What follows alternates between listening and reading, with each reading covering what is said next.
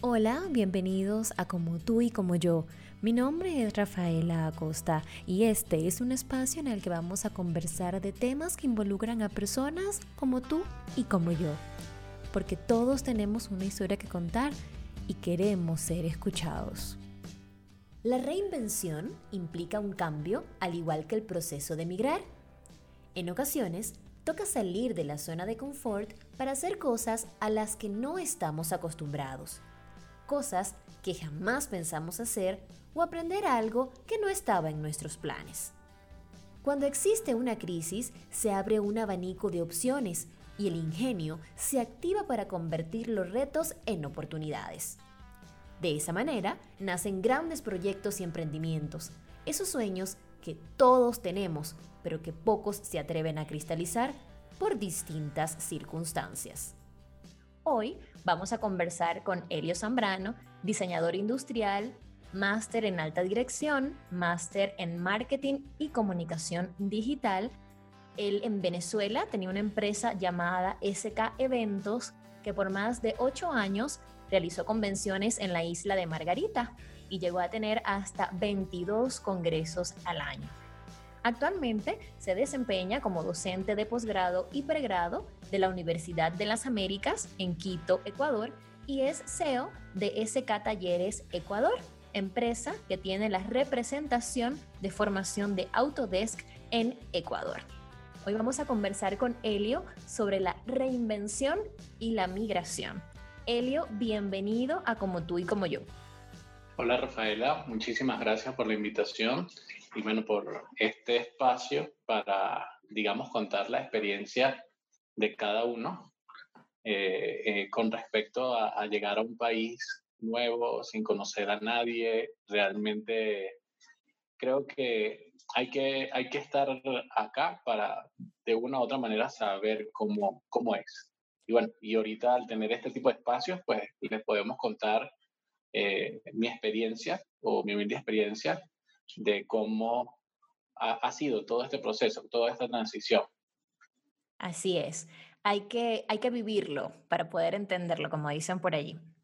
Elio, cuéntanos un poco cómo fue el proceso para crear tu empresa en Venezuela. ¿Cómo nació esta idea de SK Eventos?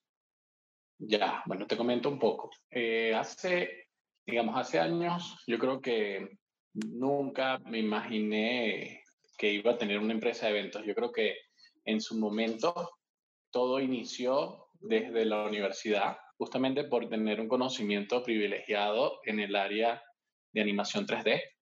En ese momento, saber animación 3D era algo muy poco común. Muchos profesionales, incluso en, en la misma universidad, estaban entrando a este mundo de la animación 3D y tuve la oportunidad de, manejarlo o manejar esta tecnología muy bien. Por la práctica, incluso ingresé a la universidad manejando ya este tipo de aplicaciones. Estando ya en la universidad, me doy cuenta que este conocimiento que yo consideraba común, realmente no lo era tanto. Muchas personas querían aprenderlo. Yo creo que mi primera experiencia fue cuando desde la misma universidad me invitan a dictar un curso o me solicitan dar un curso relacionado a esta área. Claro, yo en su momento, cuando me comentan, yo dije, yo dar clases, no. Obviamente creo que el miedo escénico no, no, no, nos cae a todos en ese momento. Incluso yo no me creí capaz de poder dar clases. Y bueno, fue allí cuando varios profesores, docentes que, que, que compartieron conmigo mi vida profesional, me, me ofrecieron su acompañamiento para, digamos, poder eh, dar clases y, y sí, hice el primer experimento. Yo creo que ese primer experimento fue muy interesante porque yo digo que fueron mis primeros conejillos de India, fueron estudiantes de semestres un poco más avanzados en el, en el que yo estaba cursando en ese momento. Decido dar esos primeros cursos y para mi sorpresa me fue bastante bien.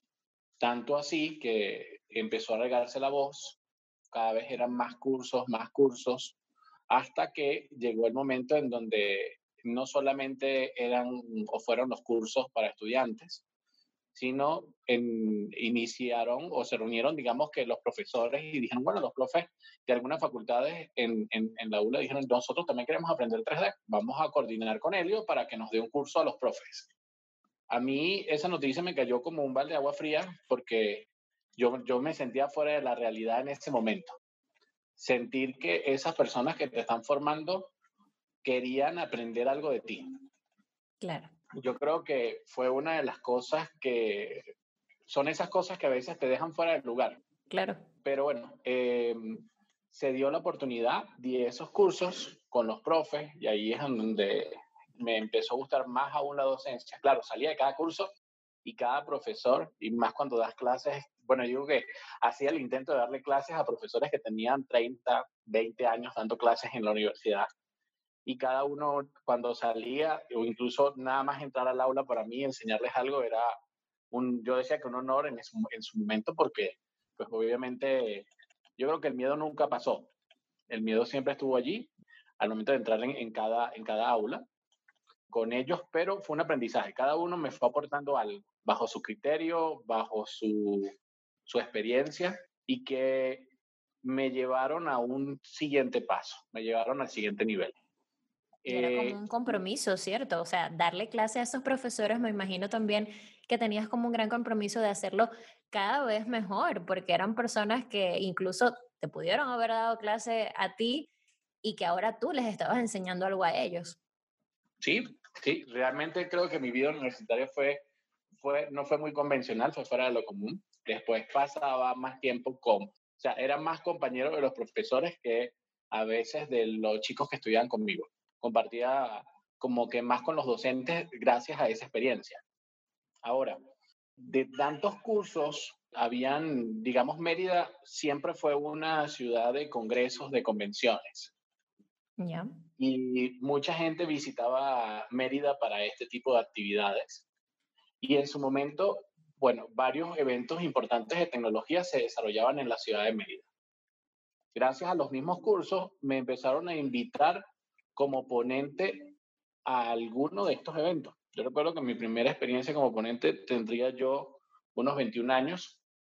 El evento se llamaba Cibes. El organizador después se hizo gran amigo, hicimos proyectos en conjunto, pero en este primer evento asistieron a un sitio que se llamaba el Tulio Febres Cordero, en donde entraban más de 1.200 personas.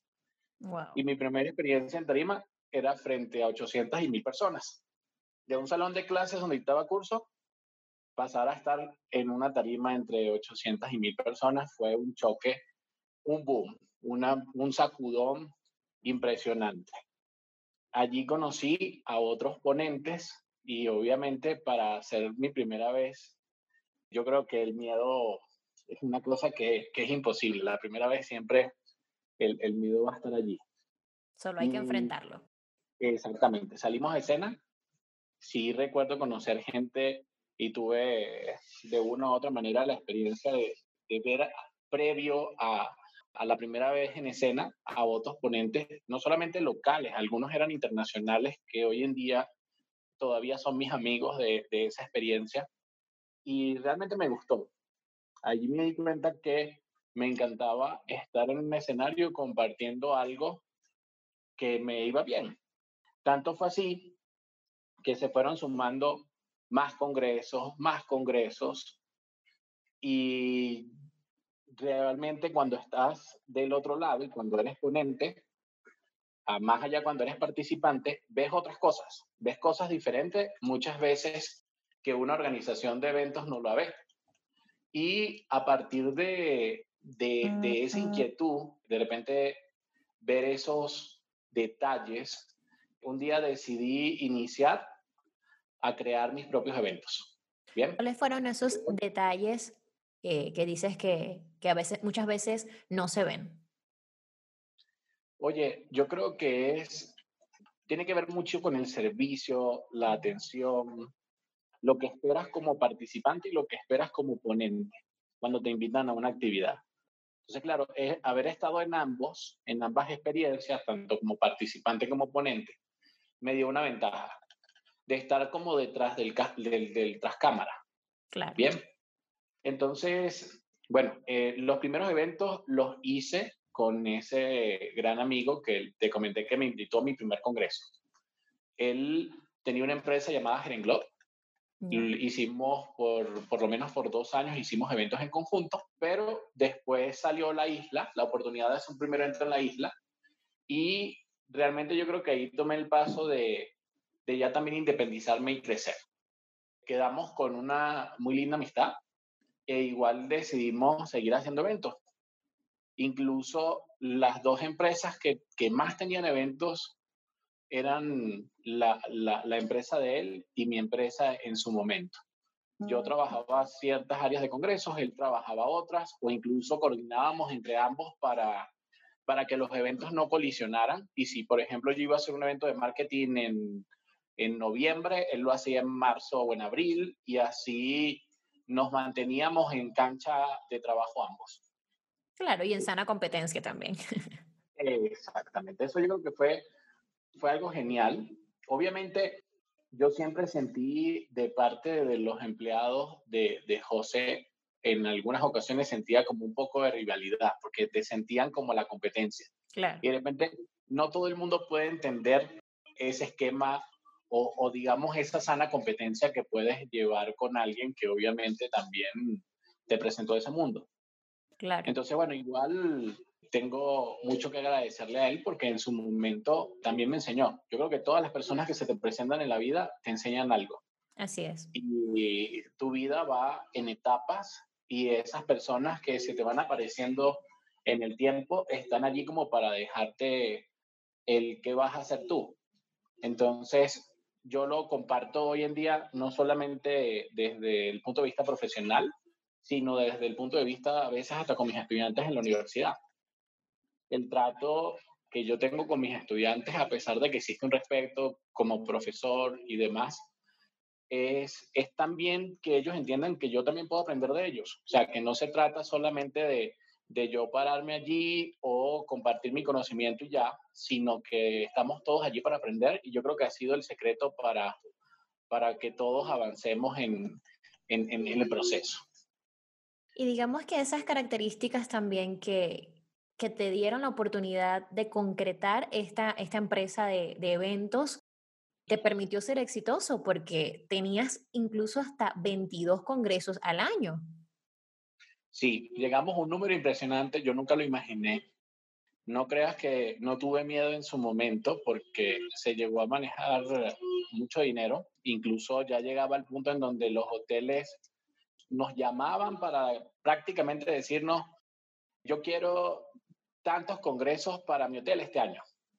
Entonces ya era un proceso de negociación de que, pero ya va, pero es que este otro hotel está dando este beneficio, ¿qué me vas a dar tú? Y se generaba una competencia muy interesante y dominábamos un mercado nuevo, que en este caso era el turismo de convención, en un país que a pesar de todas las circunstancias que conocemos, yo creo que dio hasta cuanto pudo.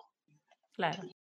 Pero bueno, igual yo creo que tomé la decisión de, de salir ya cuando no conseguí otro, otro momento o sea que ya las oportunidades ya se veían que se iban a cerrar y que el país no nos iba a presentar otra opción.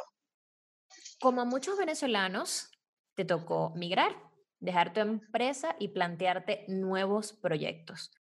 Tú particularmente emigraste a Ecuador y te llevaste la idea de tu empresa.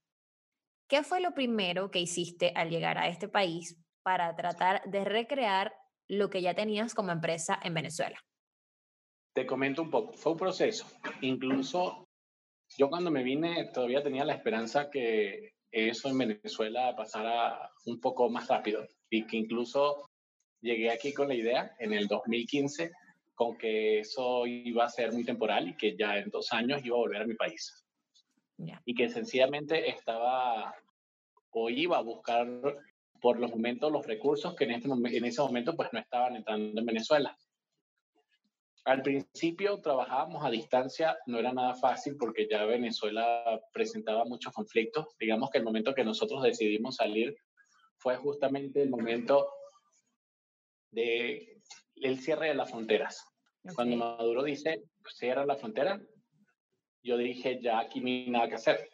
el 80% de los congresos hasta el 2015 fue de extranjeros de Brasil y de Colombia, porque ya el mercado local ya estaba un poco deprimido y de una u otra manera nos las ingeniamos en el 2015 y empezamos a traer turistas extranjeros para el colombiano, para el brasilero. En ese momento el costo de un hotel en Venezuela les era muy atractivo y ya para el venezolano pues era imposible pagar un hotel cuatro o cinco estrellas. Se buscaron en ese momento mercados alternativos y se desarrollaron hasta que sencillamente se cerraron las fronteras de nuestro país y ya no había nada que hacer. En su momento conversé con, con mi esposa y le dije, ya, no hay nada que podamos hacer, toca salir. Yo decidí venir a Ecuador porque acá conocí a un empresario. En, eso, en esa cantidad de eventos que asistí como ponente, había un evento muy popular en Venezuela que se llamaba Explosión Creativa. Yo fui ponente de ese evento unas tres veces en, en, una de las oportunidades que incluso ese evento se llevó a cabo en Maracaibo. Así es. Fui ponente y conocí a, al doctor Silvio Heller, que era un ecuatoriano, era un empresario muy exitoso en este país, en Ecuador. Y mm, a él le gustó mucho el tema de la tecnología. Le gustó parte de, mi visión hacia donde iban las cosas y creo que él decidió darme la oportunidad y visitó a Ecuador eh, aproximadamente como en el 2010. Eso me permitió dar ver, un Ecuador de repente diferente a cuando yo decido venir en el 2015. Pero él, una de las cosas que me comentaba era, mira, yo creo que Ecuador es un país de muchísimas oportunidades. Si te vas para Estados Unidos hay muchas cosas que ya están hechas allá y tú debes emprender. Aquí hay una moneda que es el dólar y obviamente por más que no sea fácil, bueno, ya él tiene muchos, bueno, en su momento tenía muchos años de, experiencia manejando empresas en este país. Y bien, evalué las opciones en su momento y tomé la decisión de, bueno, ¿por qué no? Vamos a Ecuador, veamos qué oportunidades. Siempre vine como con la opción de, de dar clases también en la universidad, con, con la experiencia que tuve en, mi universidad y que incluso también estuve, bueno, di clases en, en, en su momento también de, de posgrado, de una materia y, yo dije, vale, puede ser una opción, vamos a buscar alternativas, pero cuando tú ya tienes ese chip de emprender, yo creo que siempre sigues ese sueño. Ahora, yo creo que a pesar de que muchas personas tienen ese chip, no todo el mundo lo sabe canalizar a bien. Hay personas que no respetan el trabajo de los demás y yo creo que eso también depende de tu formación, tu educación o cómo lleves las cosas. En, en todos los años que pude compartir en Venezuela con, con muchas personas que estuvieron en mi equipo de trabajo. Muchas de esas personas, en, en su mayoría, hoy todavía nos escribimos, hoy todavía nos hablamos. Yo creo que eso se debe a como yo también los respeté, como los traté, la, la, comunicación que nos llevamos mientras tuvimos una relación laboral. E incluso una de estas personas hoy, hoy, hoy aún sigue trabajando conmigo a la distancia desde Venezuela hasta acá en Ecuador y ya tiene más de 10, 11 años trabajando conmigo y, yo creo que eso, o sea, como que sigue, o sea, son personas que siguen parte del, de, de, tu trabajo, de tu evolución y ven oportunidades y que ya te conocen y sabes que en algún momento, si lograste una meta, pues, ¿por qué no? Si lo hiciste una sola vez, pues lo vas a volver a crear. Eso fue muy interesante, o sea, es, es parte del por qué he decidido venirme a Ecuador. Ahora, cuando llego acá, eh, muchas cosas cambiaron yo vine, lo primero que hice fue traer en un primer viaje, simplemente para que mi esposa conociera el sitio. Recuerdo que fue como en marzo de 2015. Y visitamos otros países como para evaluar las oportunidades. Después eh, decidimos que ya, bien, listo, entre todo lo que visitamos, en donde vivimos tal, decidimos que fuera Ecuador.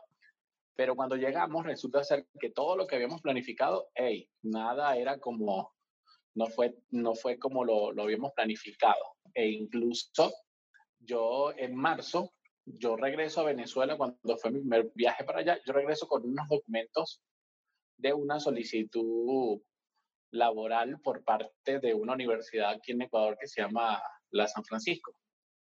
Ok. Y en su momento me dijeron, ya, aquí están los papeles, regrésate en septiembre que tú eres profesor de la San Francisco. Yo creo que a muchos le dicen eso y obviamente van a decir, ya listo, fue Ecuador. no hay nada que pensar. Exacto. y cuando llegamos acá, las leyes cambiaron. Eh, ya no podías ser profesor universitario si no tenías un título de, de cuarto nivel.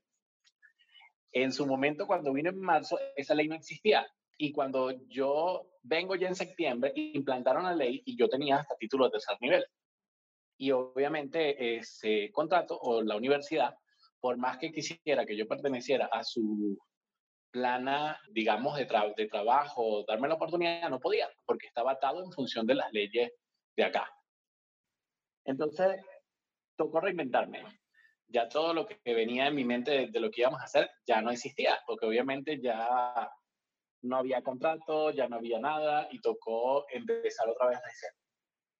Al principio buscamos diferentes opciones, pero claro, cuando llegas a un país no conoces a nadie y todo esto, pues era bastante difícil. Y a pesar de que digo que no conocía a nadie y ya había mencionado a este, este empresario ecuatoriano eh, anteriormente, este empresario, lo, cuando vine en primer viaje en marzo, eh, lo saludé, estaba, ya estaba algo enfermo, pero cuando regreso en septiembre, eh, él tenía cáncer en el cerebro. Y era una persona que tenía muchísimo aprecio. Y él en diciembre de ese mismo año muere.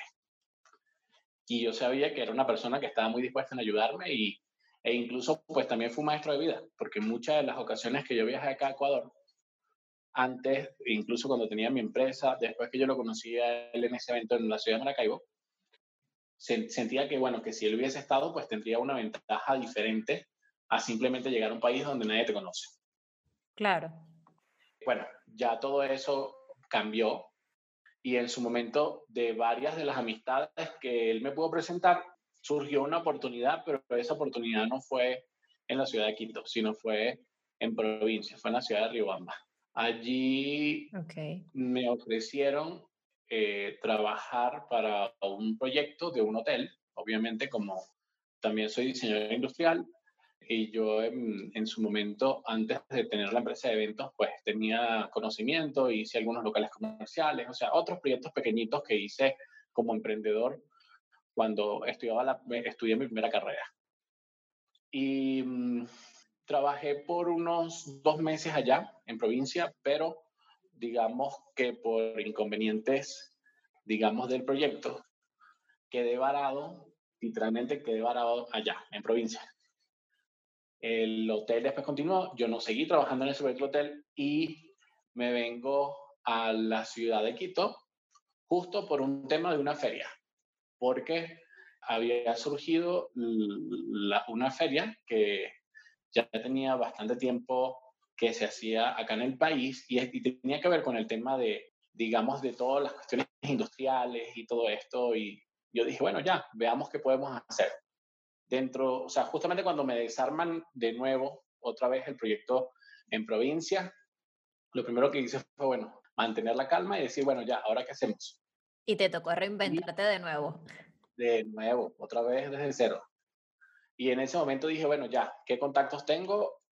Y yo, creo que, bueno, de esa, de esa opción, de esa reinvención, nace otra vez una luz de, de hacer ciertos contactos de hacer lo que me gustaba, que era enseñar cosas relacionadas al 3D. Y contacto a una empresa en Venezuela que me conocían porque digamos que yo tenía cierto nombre con respecto a las formaciones de esta área. Y obviamente cuando ya tú estás en tu tierra, pues en tu tierra naciste allí, te criaste allí y eso te permite a ti pues crecer. Claro, es como más, más fácil, ¿no? Estás en tu zona, en tu área. Pero cuando no estás en tu zona, toca hacer maravillas, hacer magia. Porque nadie te conoce, estás empezando desde cero, es como que te resetean. Entonces, bueno, ¿qué hice allí? Decidí sí o sí buscar opciones y una de esas opciones era desarrollar cursos de nuevo, pero quería buscar una certificación. Entonces, por medio de esta empresa, logro montar y digo, bueno, vamos a traer el satélite y la sucursal a Ecuador. Ya las personas que dirigen esto en Venezuela, pues ya son personas mayores, ellos no pueden ya, cuando ya llegas a cierta edad, no es que ya tienes la, todavía tienes la oportunidad de emigrar porque es como que más difícil. Claro, es todo como un poquito más cuesta arriba, ¿no? Si de por sí a los jóvenes nos cuesta, nos cuesta el cambio, exactamente. Para personas pues mayores es, es un poco más complicado. Es mucho más complicado. Entonces, bueno, tuve la oportunidad, desarrollamos el proyecto y el proyecto se dio generamos los registros, iniciamos a dar los primeros cursos y esa feria fue creo que el primer impulso, porque nos permitió hacer un muestreo en el mercado. Yo me acuerdo de haber negociado con la dueña de la agencia y le dije, bueno, ya, vamos a, a, sacar el, hacemos algún intercambio, algo y consígueme un stand. Así fue, me, no me cobraron nada por, por, por estar dentro del stand. Y esta persona pues también tuvo intereses de hacer algunas actividades conmigo.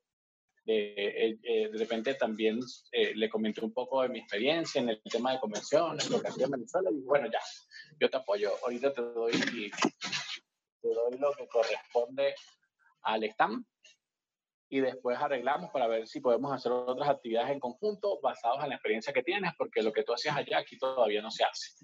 Y yo, bueno, ya, perfecto hice el primer evento y a la par eh, fui desarrollando el tema de, de ese talleres. Y conseguí una base de datos muy interesante en ese evento, cosa que me permitió generar el primer volumen de registros importantes para los cursos que estaba desarrollando y digamos que ese empezó a andar. Pero no me quitaba la espina de esa empresa que tuve en Venezuela y que obviamente era mi pan de cada día en Venezuela y, me gustaba, pues, me gustaba el tema de, de, las convenciones. O sea, era el mundo del cual le dediqué más de ocho años en mi vida y que obviamente trabajé por mucho tiempo y gané muchísima experiencia. Bueno, decidí iniciar dos actividades acá y en su momento dije, bueno, ya, vamos a hacer una empresa. La empresa la desarrollé con esa persona, pero al principio la negociación fue un poco a que lo hiciéramos los dos, pero en su momento yo dije, ya, bueno, no puedo hacer esto solo. Quise en ese momento empezar a armar mi primer equipo de trabajo aquí en, en Ecuador y decido publicar un anuncio. De la publicación de ese anuncio llegó una persona que hoy todavía estoy en contacto con ella, sigue siendo mi amiga y trabajó conmigo en esos dos primeros proyectos de eventos a pesar de que fue un poco aparatoso, porque obviamente mi socia en su momento como que seguía haciendo lo suyo, pero a su vez como que nos lanzaba a hacer todo nosotros nada más. Pero cuesta arriba, cuesta todo, a pesar de que fue la primera experiencia, salieron los eventos, a pesar de que hicimos el intento de que todo saliera, por lo menos de una u otra manera, como que la cosa salió a tablas no fue nada fácil llevarlo hasta ese momento, nos generó un, nivel de trabajo impresionante. Y, y bueno, listo. Terminaron los eventos y en su momento yo dije, bueno, ya, otra vez empezar de cero y volver a reinventarme. Pero no era ni tan de cero, porque yo tenía cocinando ese proyecto que les comento que era SK, que, que era de los a pesar de exactamente, que era de los cursos.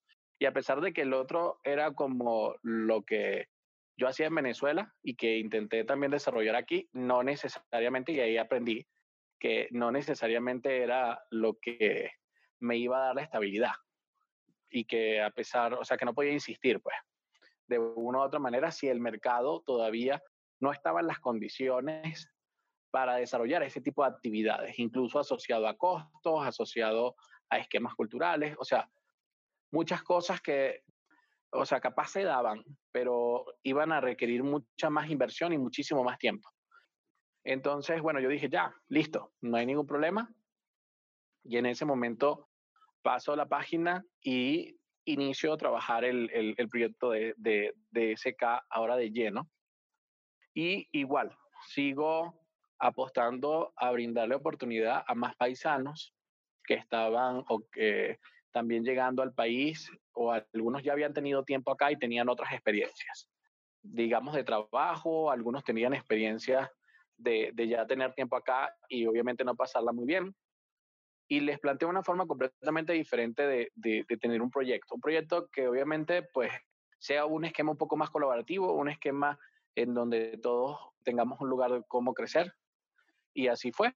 He generado hasta el momento un equipo de trabajo que se ha ido, ido creciendo, ha ido sumando, hemos tenido como todo aciertos, desaciertos, pero estamos creciendo todos como equipo en un país completamente diferente. Tenemos una oficina que prácticamente es como nuestro pedacito de Venezuela porque no es igual estar en una oficina eh, en un ambiente mixto de una cultura diferente, a pesar de que es la cultura local, sino que es diferente. Cuando estás con gente de tu tierra es otra cosa, porque obviamente te sientes más en casa.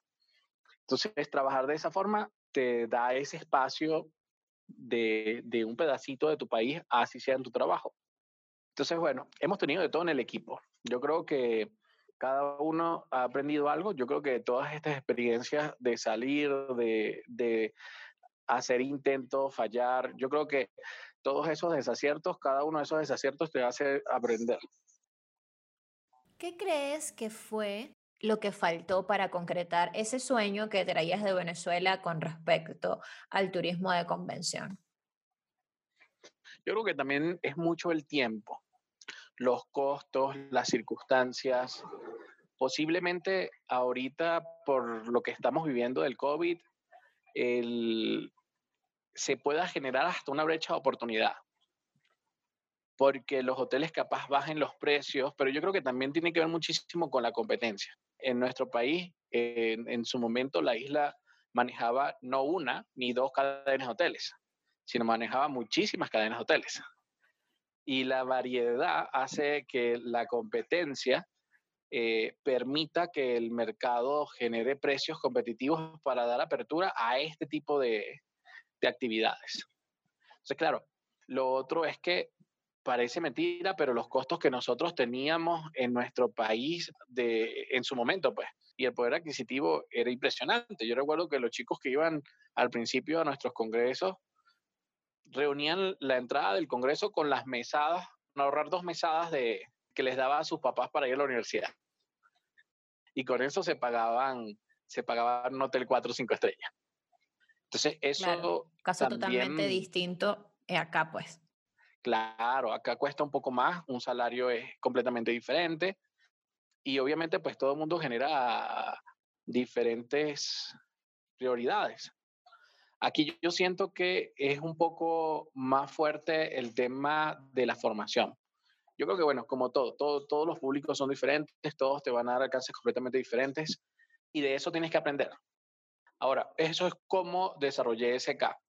El tema de la universidad, eso es otra historia paralela. Porque en el momento que ya no pude entrar a, a la universidad porque ya pedían cuarto nivel, yo decido, dentro de los recursos que traía en su momento, pues iniciar una maestría. No fue fácil porque en algunos meses me retrasaba, no lograba reunir la cantidad de dinero, pero como que la universidad me dio el chance y de una u otra manera reuní el dinero y, y se terminó pagando. Ya después registrado el título, fue mucho más fácil como conseguir la, la, la oportunidad. Y entre ah, la primera universidad que me prestó apoyo acá pues fue la Universidad de las Américas, que también conversé con ellos en su momento. Me dijeron, ya, yo claro que sí. Hice amistades así de la nada, porque hay veces que me dice, oye, ¿cómo hiciste? No, bueno, llegando, hablando con el vigilante, preguntando cómo se llama flanito de tal. Y yo creo que eso es algo de que si no te atreves, pues no lo haces. Entonces, de alguna manera retomaste ese, ese sueño y esa pasión que ya tenías por impartir conocimiento y compartir, ¿no? También con las personas, como dices tú, no, no solamente dar clases, sino recibir también ese aprendizaje de las personas con las cuales estás compartiendo ese conocimiento.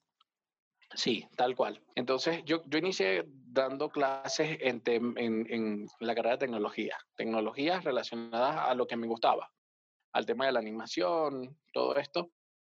Y mm, después, como mis áreas de posgrado están relacionadas al marketing, que obviamente yo siento que cuando estás en un país y obviamente dentro de las opciones que tienes que buscar es vender por internet y todo lo demás, pues yo dije, bueno, tienes que ser experto en esto, porque hacia allá va el mundo y el Internet es donde van a apuntar las cosas y hay mucha gente que puede hacer una página web, pero es que no se trata nada más de hacer una página web, vender por Internet todo es una ciencia. Y ya, si quería dominarlo, tenía que estudiarlo. Después de un tiempo y obviamente presentar mi tesis de posgrado en la, en la, en la maestría de, de, de marketing digital, consigo la oportunidad de dar clases de posgrado en esa misma área. Me fue genial, me sentía en, en mi área de confort, porque dominas un tema y obviamente cuando dominas ese tema, realmente te sientes cómodo y obviamente como ya has dado clases antes, eh, yo siento que posgrado pues es un reto mucho más alto. De ahí estás con gente que ha estudiado un poco más, capaz tengan uno o dos, también sea también su segundo posgrado. Y, y, te permite, pues, te permite y te genera respeto porque muchas veces en posgrado consigues personas mayores que tú. Pero yo creo que el respeto te lo ganas en base a, a demostrando el conocimiento que tienes. Y ya, es otra lección. O sea, realmente es otra forma de, de, de aprender y seguir en, en este esquema. Entonces, a medida que va pasando el tiempo, pues lo que yo siento que aprendes es que la vida te pone cosas y sencillamente tienes es que tomar decisiones. Y como tomes esas decisiones, se van a ir presentando las cosas y se va a ir presentando esa película que llamamos vida. Y van a ir pasando cosas que pueden ser o no ser dependiendo de las decisiones que tomemos. Así es. ¿Qué consejos le darías a aquellas personas que tienen un proyecto en mente, un sueño que quieren concretar pero que todavía no se atreven? Ve, ahí hay una palabra que yo creo que es la más difícil de, creo que para mí es la palabra más difícil. Y no solo para mí, yo creo, sino para muchas personas, y es la palabra miedo. Incluso nosotros en marketing, eh, eh, alguna, algunos estrategas utilizan hasta el mismo miedo para generar ventas o para mm, hacer algo en base a, a ventas asociadas al miedo. Entonces, yo creo que el miedo es algo que siempre nos va a acompañar y es importante que exista porque somos seres humanos y de una u otra manera nos protege el miedo. Pero también tenemos que saber cuándo dar el paso y arriesgarnos un poquito. El arriesgarse un poquito también te genera esa diferencia de que puedas o no cumplir lo que piensas o lo que te propones. Es como Para dice el dicho por ahí, el que no arriesga no gana. Sí, pero a veces la gente no quiere arriesgar, quiere ganar. Así la vida un jamón, como hay que Hay que dar ese salto de confianza, como dices tú a veces, ¿no? Porque ¿quién quita? A lo mejor en ese, en ese atreverte a tienes pues buenos resultados. Puede que no, pero como también comentabas, tienes, eh, si no lo logras, pues un aprendizaje de allí para volverlo a intentar. Me parece que esa ha sido tu clave, ¿no? No, no decaer a pesar de todas las dificultades, siempre tomar lo que te haya dejado de aprendizaje esa situación y seguir trabajando por lo que tú has querido. Sí, y, bueno, y trabajar el miedo, que eso también es, eso va a la par. Esos momentos en donde te sientes ya no hay nada que hacer, siempre va a haber algo que hacer. Siempre va a haber un camino o una opción y ya, tratar de hacerlo y, puedes llegar a, buscar hacerlo. Yo todavía, incluso en todo este tiempo, de las personas que han trabajado conmigo, mis equipos de trabajo, todo, también he aprendido a que cuando emprendes no te puedes enamorar al 100% de los proyectos, porque puede ser que hoy funcione, mañana no, y sencillamente ahora toca hacer otra cosa y después toca hacer otro, y así. Y yo creo que esa es la vida del emprendedor. Así es. ¿Y qué le aconsejas a las personas que, que al igual que tú tenían un proyecto, pero que les tocó emigrar para llevarse ese proyecto. ¿Qué, qué les aconsejas esas personas que quieren, así como tú, llevar esa idea a esas nuevas latitudes a la que, a la que están emigrando y quieren pues continuar con ese sueño, pero en otra tierra? Que posiblemente su sueño ya no se parezca al que, al que está, que, que va a tocar adaptarlo a las nuevas circunstancias, al nuevo país y que capaz termine siendo otra cosa completamente diferente. Pero que a la final después le van a dar, le van a dar sentido a, a ello. Entonces hay que intentarlo y no, no dejarse cegar, porque a veces si somos muy cuadrados y decimos, no, pero es que tiene que ser así, allá me funcionó así, porque en, en, Venezuela era de esa manera, entonces nos estamos poniendo límites y capaz estemos dejando de ver cosas que nosotros mismos estemos evitando que las cosas se hagan o que las cosas se den. Los límites son mentales, como dicen por allí. Exactamente. Y no lo ponemos nosotros. No lo ponemos nosotros. Elio, de verdad, un placer haber compartido contigo en Como tú y como yo. Muchísimas gracias. Estoy segura que esta experiencia le va a servir a muchas personas que les ha tocado emigrar, que les ha tocado reinventarse, pero que al fin y al cabo lo importante es insistir y persistir hasta alcanzar las metas que uno se propone. Yo creo que tal cual, esa, es la, justamente es la idea. Insistir y ver que no, o sea, no podemos rendirnos. Ya estamos afuera y yo creo que muchos lo estamos, lo estamos haciendo también por ayudar a nuestra familia. Nuestra generación le tocó algo y una responsabilidad nueva. Yo creo que, yo creo que la responsabilidad que estamos tomando todos los migrantes venezolanos en este momento y es de ese apoyo, un apoyo completamente diferente que yo creo que ni nuestros padres imaginaban. Porque a pesar de su orgullo, todo, todo esto que puedan a veces ellos sentir como papás, ahora nos tocó a nosotros ayudarnos y a nuestra generación entender que, que salimos para ese apoyo, para esa familia. Porque yo sé que muchos que salieron le envían dinero a sus papás, le ayudan o a un hermano, a, a, su mamá, a la hermana y, y están afuera no solamente luchando por ellos, sino también por su familia. Así es. Gracias nuevamente por compartir con nosotros tu experiencia. Vale, gracias a ti. Gracias por la invitación. Gracias a todos por escucharnos. Será hasta una próxima oportunidad.